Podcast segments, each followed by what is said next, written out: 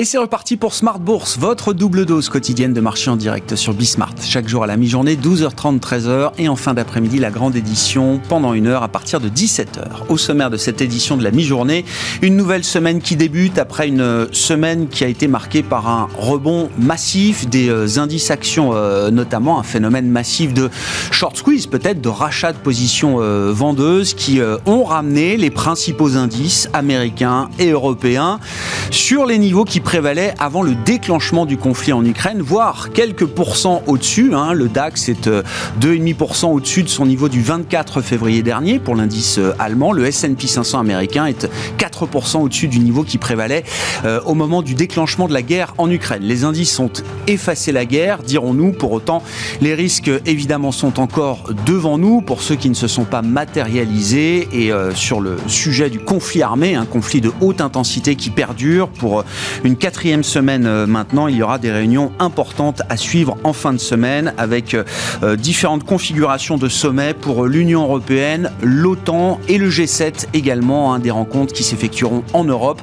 en présence notamment de Joe Biden qui arrivera sur le territoire européen en milieu de semaine. Voilà pour le programme de la semaine sur le front euh, géopolitique, sur le front statistique. La semaine sera assez light en termes de données économiques, mais nous aurons quand même des enquêtes euh, nationales et des enquêtes PMI pour euh, mesurer le climat des affaires au, mois de mars. Hein. Les publications des PMI, première estimation du mois de mars, euh, se feront ce jeudi de cette semaine. Et puis nous aurons également beaucoup de prises de parole de banquiers centraux après les meetings du mois de mars, hein. la Fed notamment la semaine dernière. Ne serait-ce qu'aujourd'hui, Christine Lagarde s'est déjà exprimée, Jérôme Powell s'exprimera également en, fin de journée, et puis rebelote demain avec d'autres prises de parole de banquiers centraux, membres de la BCE ou encore de la Réserve fédérale américaine. Voilà pour euh, l'ambiance et l'agenda de la semaine. Et comme chaque lundi, à 12h30, évidemment, les enjeux techniques de ce marché qui a fortement rebondi pour euh, effacer la crise ukrainienne. Et maintenant, c'est la question qu'on se posera avec Romain Dobry dans un instant pour le plan de trading avec Bourse Direct.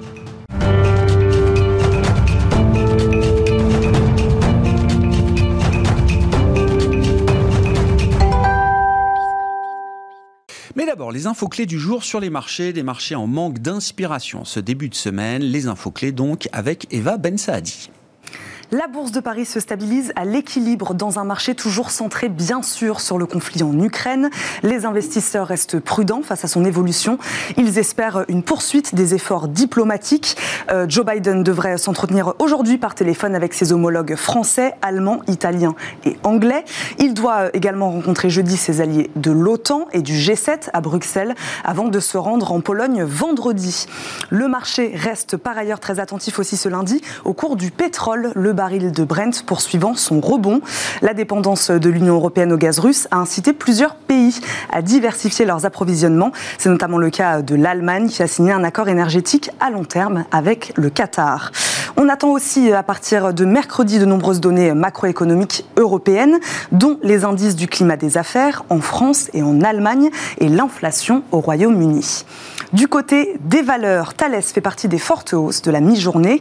Le cours de Total Energy gagne du terrain, lui aussi dans le siège, je le disais, de la hausse des cours du brut. En baisse à l'ouverture, les valeurs de l'automobile repartent de l'avant, à l'image de Renault.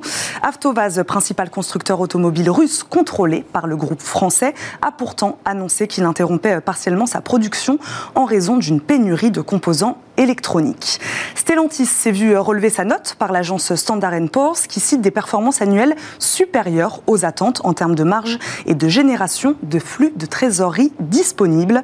On suivra euh, également aujourd'hui Pernod Ricard qui annonce le lancement de son nouveau plan d'actionnariat auquel 80% des salariés du groupe de vin et de spiritueux seront désormais euh, éligibles. Pernod Ricard a également euh, annoncé avoir suspendu ses exportations vers la Russie, où 100% de ses activités résident sur les vins et spiritueux importés. Fnac Darty, lui, a conclu euh, via sa filiale Wifix un partenariat avec Apple pour devenir, je cite, le premier réparateur tiers pour iPhone, Apple Watch et iPad en France. Valourec en hausse également à la mi-journée après l'annonce d'une nouvelle gouvernance et enfin, Air Liquide et Eni signent de leur côté un protocole objectif réduire en priorité les émissions de CO2 des industries les plus difficiles à décarboner dans le bassin méditerranéen. Tendance, mon ami, c'est chaque jour à 12h30 et 17h et c'est Eva Ben Saadi qui nous accompagne cette semaine dans Smart Bourse sur Bismart.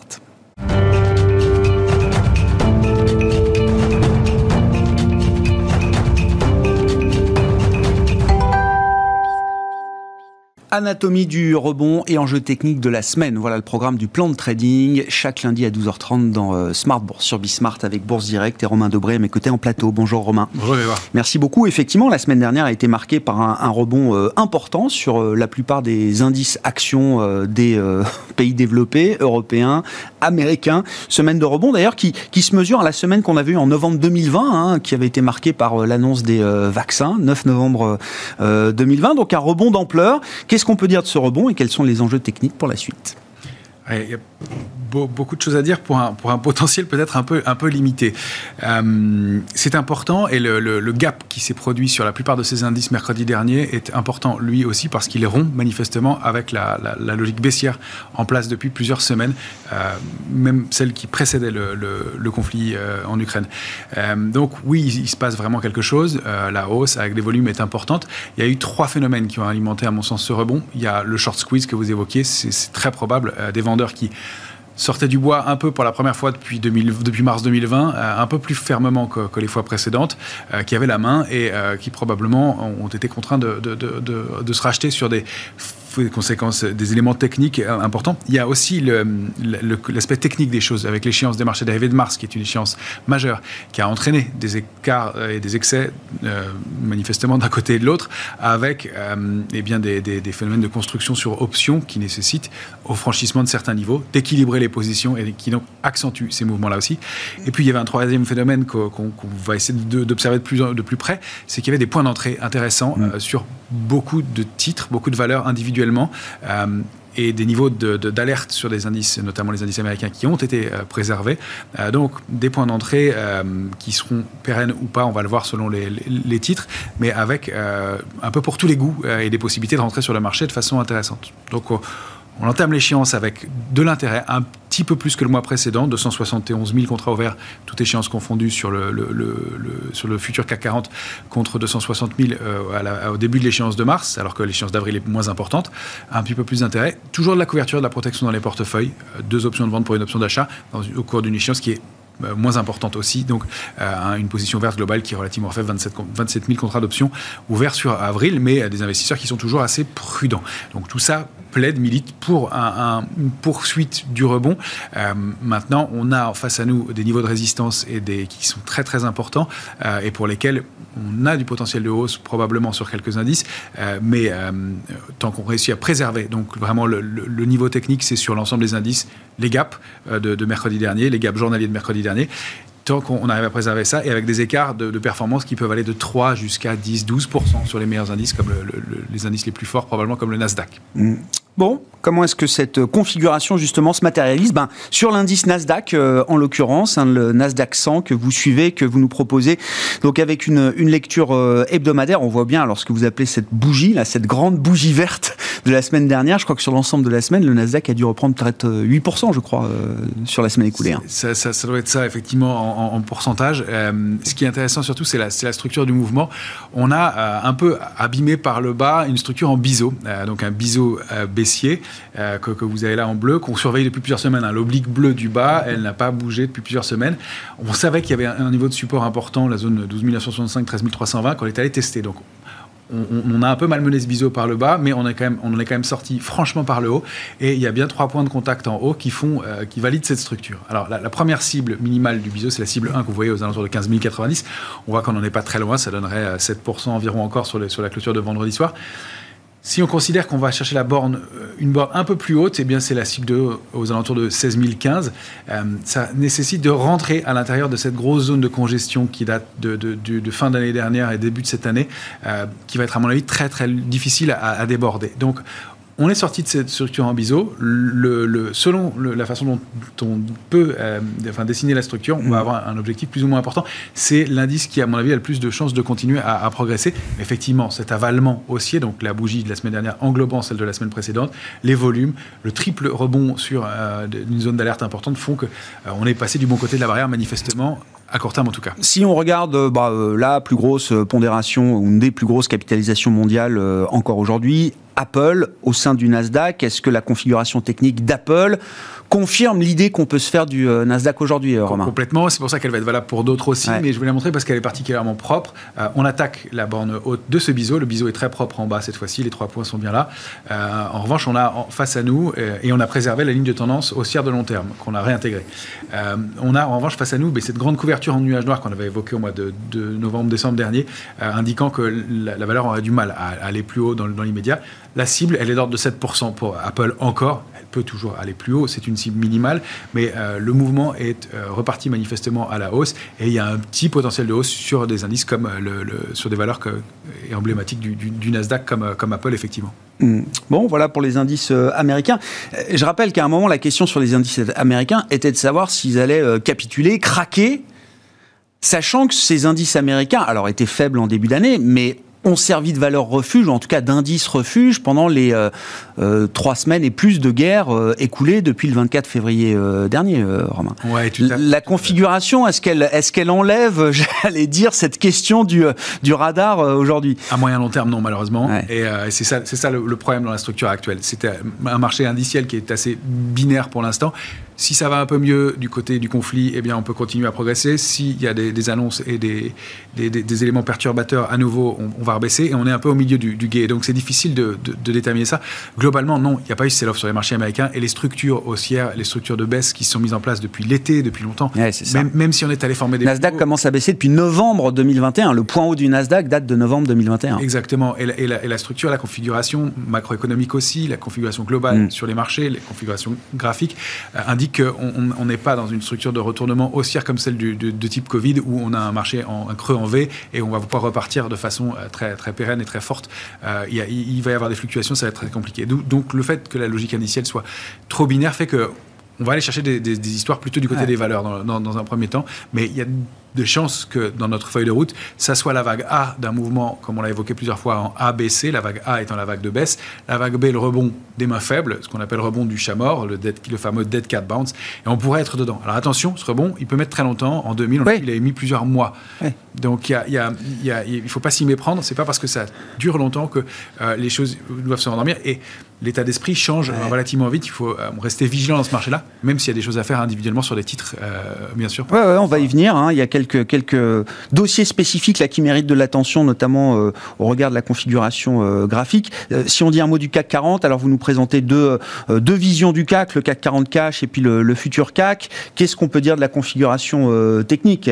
Là aussi, quels sont les enjeux immédiats pour les prochaines heures, les prochains jours, Romain? Alors là, pour l'indice CAC 40 cash, ce qui est intéressant, c'est de voir les zones en fait de, de, pardon, en option de vente, euh, qui sont euh, donc euh, 5006, 5950.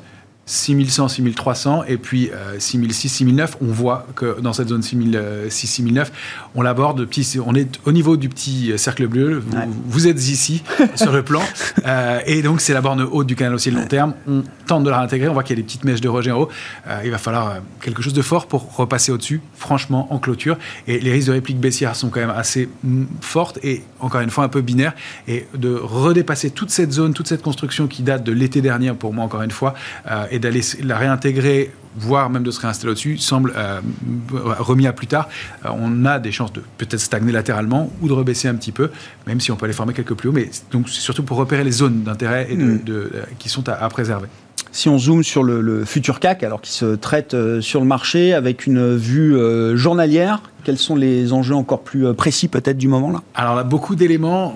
Je, mettrai les graphiques en ligne après, puisqu'on met toujours le, replay en ligne. Je remettrai le graphique en ligne parce qu'il y a beaucoup d'éléments.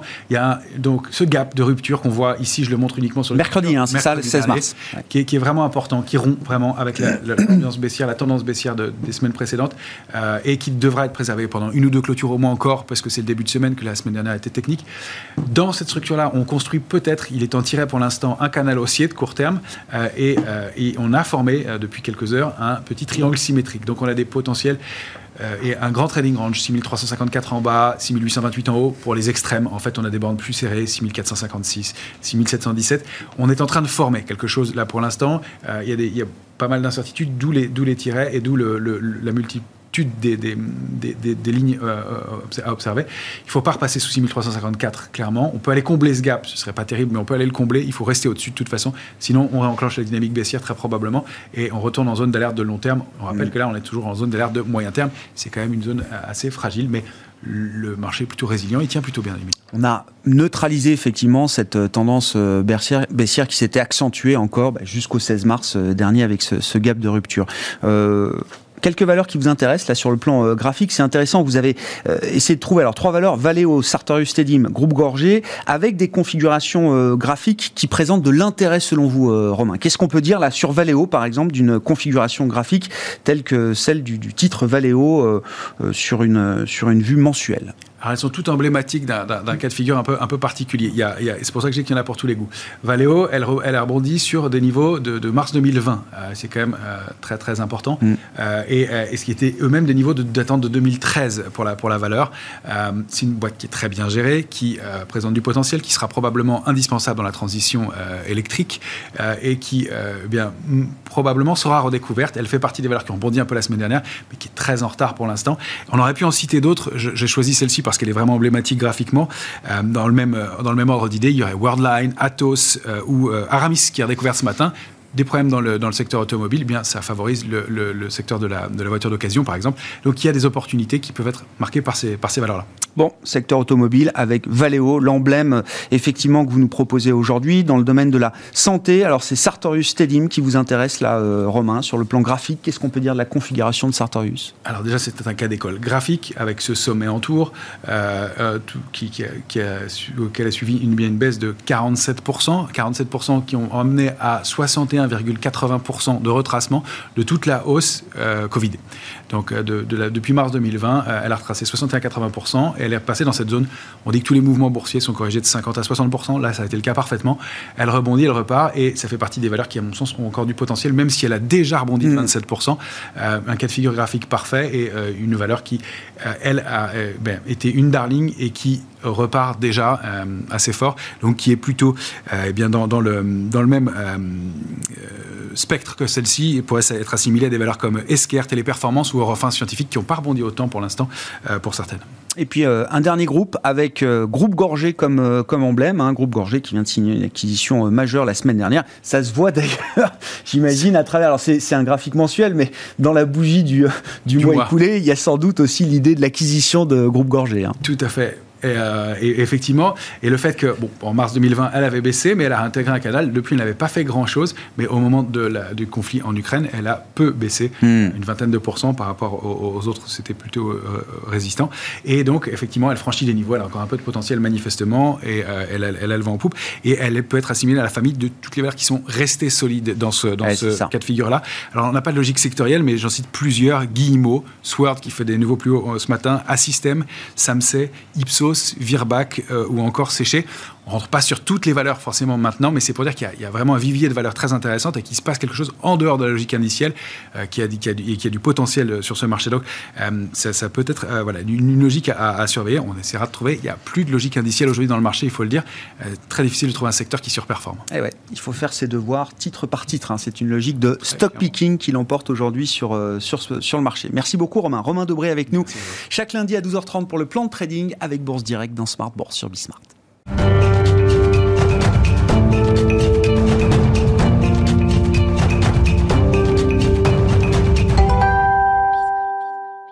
Et c'est John Plassard qui est avec nous à présent en visioconférence depuis Genève, spécialiste en investissement de la banque Mirabeau et compagnie. Bonjour et bienvenue euh, John. Votre euh, commentaire de marché du, début de semaine, après alors ce qu'on décrivait avec Romain Dobré en plateau, une semaine euh, écoulée qui a été une semaine de, rebond important pour les indices actions en Europe, aux États-Unis, comme si on effaçait entre guillemets le choc de la guerre hein, depuis le 24 février dernier, comme si on digérait facilement la normalisation de la politique monétaire de la Fed qui va se faire de manière assez rapide, en tout cas telle que signalée par Jérôme Powell la, semaine dernière.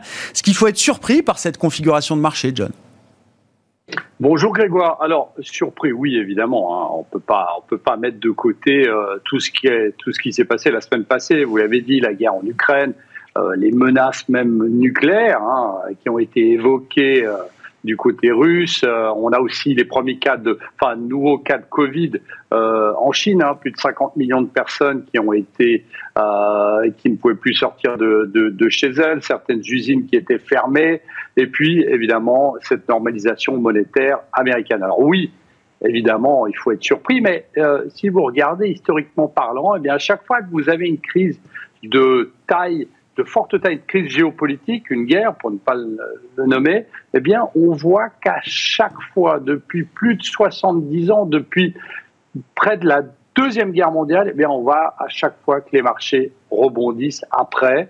On voit à chaque fois que l'économie américaine, je ne parle pas encore de l'économie européenne, mais de l'économie américaine, eh bien, euh, n'est que très euh, peu impactée par euh, ces crises géopolitiques et ça suit une certaine logique. Alors évidemment, vous allez me dire que euh, Grégoire, on est dans une situation différente puisque on parle de la Russie, on parle d'un mm. partenaire qui est euh, crucial, notamment pour les importations euh, d'énergie et notamment de, de, gaz. Et donc effectivement, ça peut être un peu différent cette fois-ci, mais on voit que cette logique de marché, eh bien, respecte ce qui s'est passé depuis la deuxième guerre mondiale.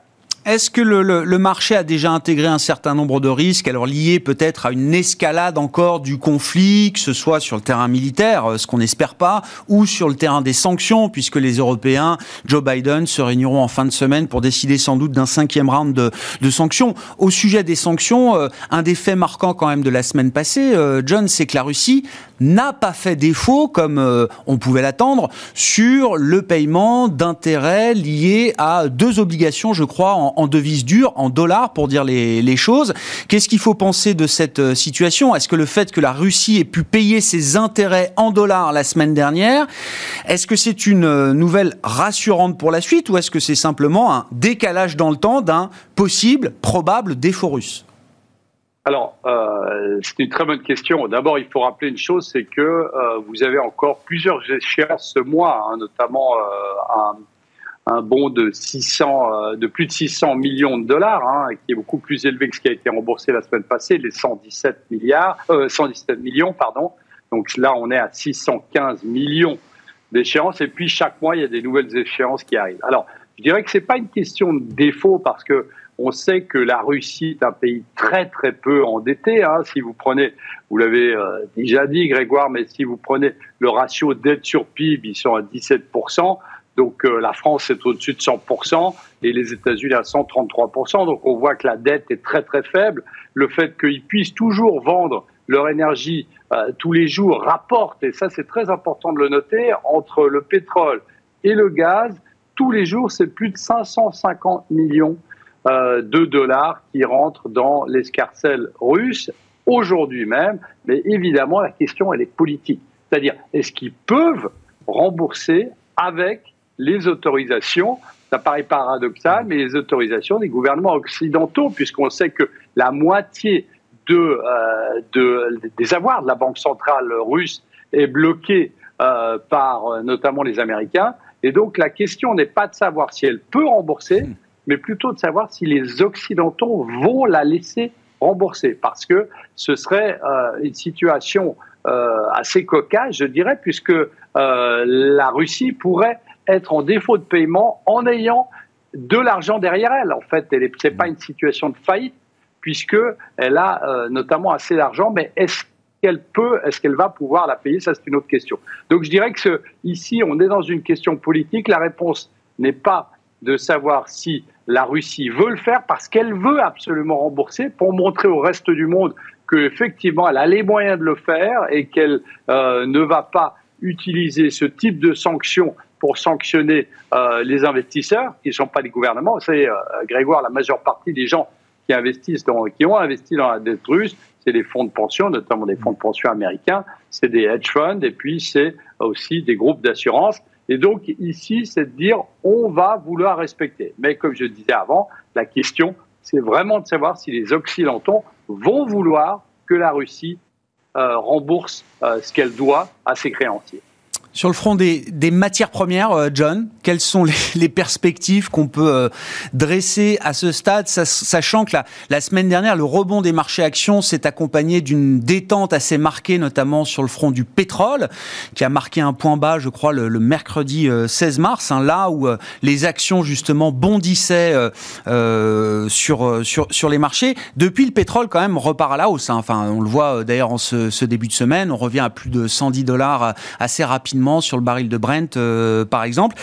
Encore une fois, euh, c'est la question est très difficile, mais quelles sont les perspectives qu'on peut avoir là pour la, composante matière première euh, à ce stade?